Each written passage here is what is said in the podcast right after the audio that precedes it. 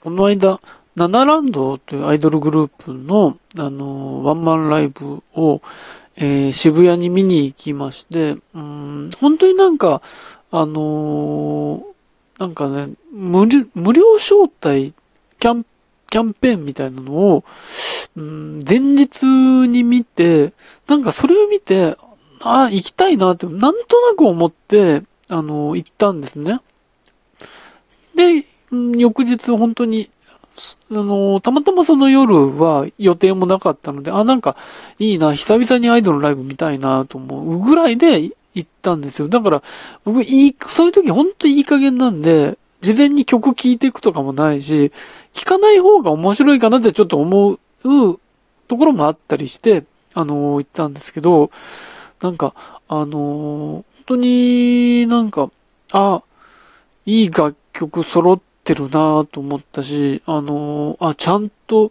歌のレベルもある人たちだなと思ってね、その、まあ、観客の、あ、久々にこの感じのコール聞いたなとか、工場聞いたなとか、あのー、サークルみたいなのに久々に起こってるところに遭遇したなとか、あの、アンコールのこの感じの声の張り上げ方久々に聞いたなとかいう点においても、あの、あ、なんか、そうそうそうそう、こういうライブだったなっていうことを思いながらよく買ったんですけど、それだけじゃなく、何より、あのいいなって思ったのは、とにかくステージ上の皆さんが楽しそうだっていう、ライブをやることが本当に楽しそうだっていうのが伝わってきて、あのいろんな要素ってライブあると思うんですけど、ステージ上の人はやっぱりノリに乗っていて気持ちが、あのー、で、ここにいること、観客の前で、その、表現することっていうことに、喜びを感じている人の、うん、ものが、あの、楽しくないわけがないんですよ。それが伝わらないわけがないんで、やっぱりそれが原点であり、一番大事なことだなって思って、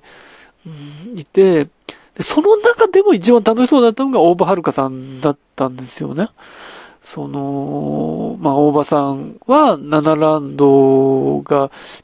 その前のドロップの頃からのメンバーで、その、2014年からドロップ始めてるってなると、まあまあまあ、キャリアも長くなってきて、まあその前の芸能活動っていうものを考えたらやっぱり、長くやってきた方だなっていうのは前から知ってたんですけど、今でもこんなに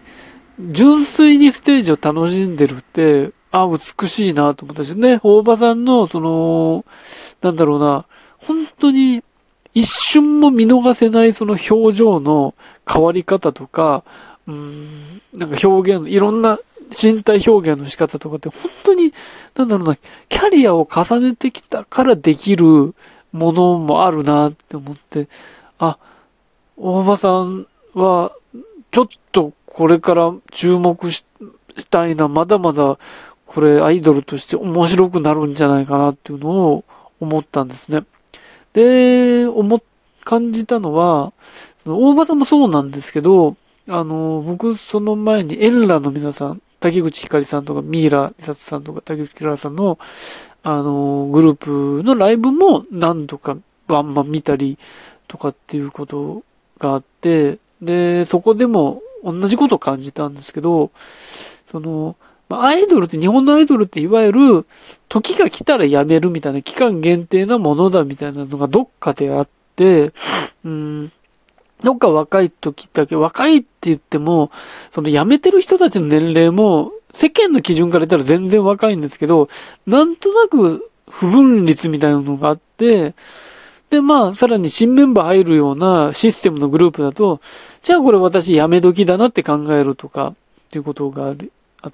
たり、デビュー時から辞めること考えるみたいな人もいる世界にはなってますけど、なんかその、うーん、もしかしたら大場さんも竹口さんもどっかでそれ考えた時期があったのかもしれないですけど、多分そこを超えたんだろうなっていう。そこを超えてさらに楽しくなっている今なんだろうなっていうのが伝わ、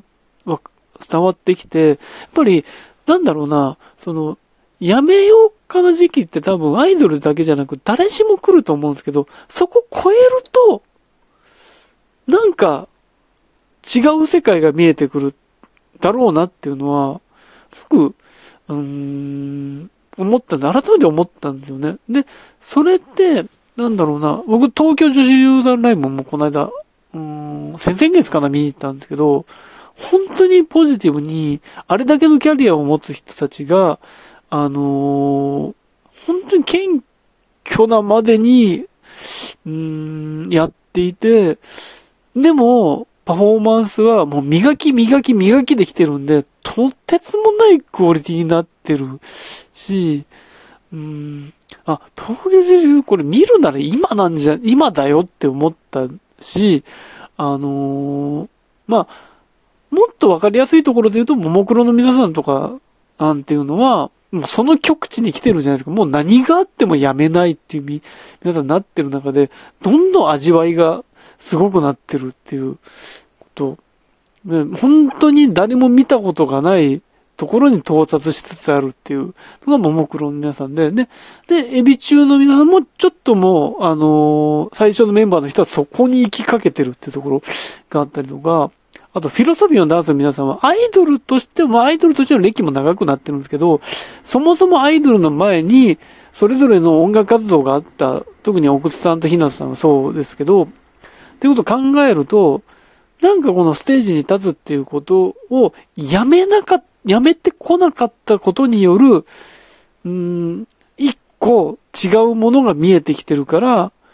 今、より面白くなってるんだなっていうことが分かって、だ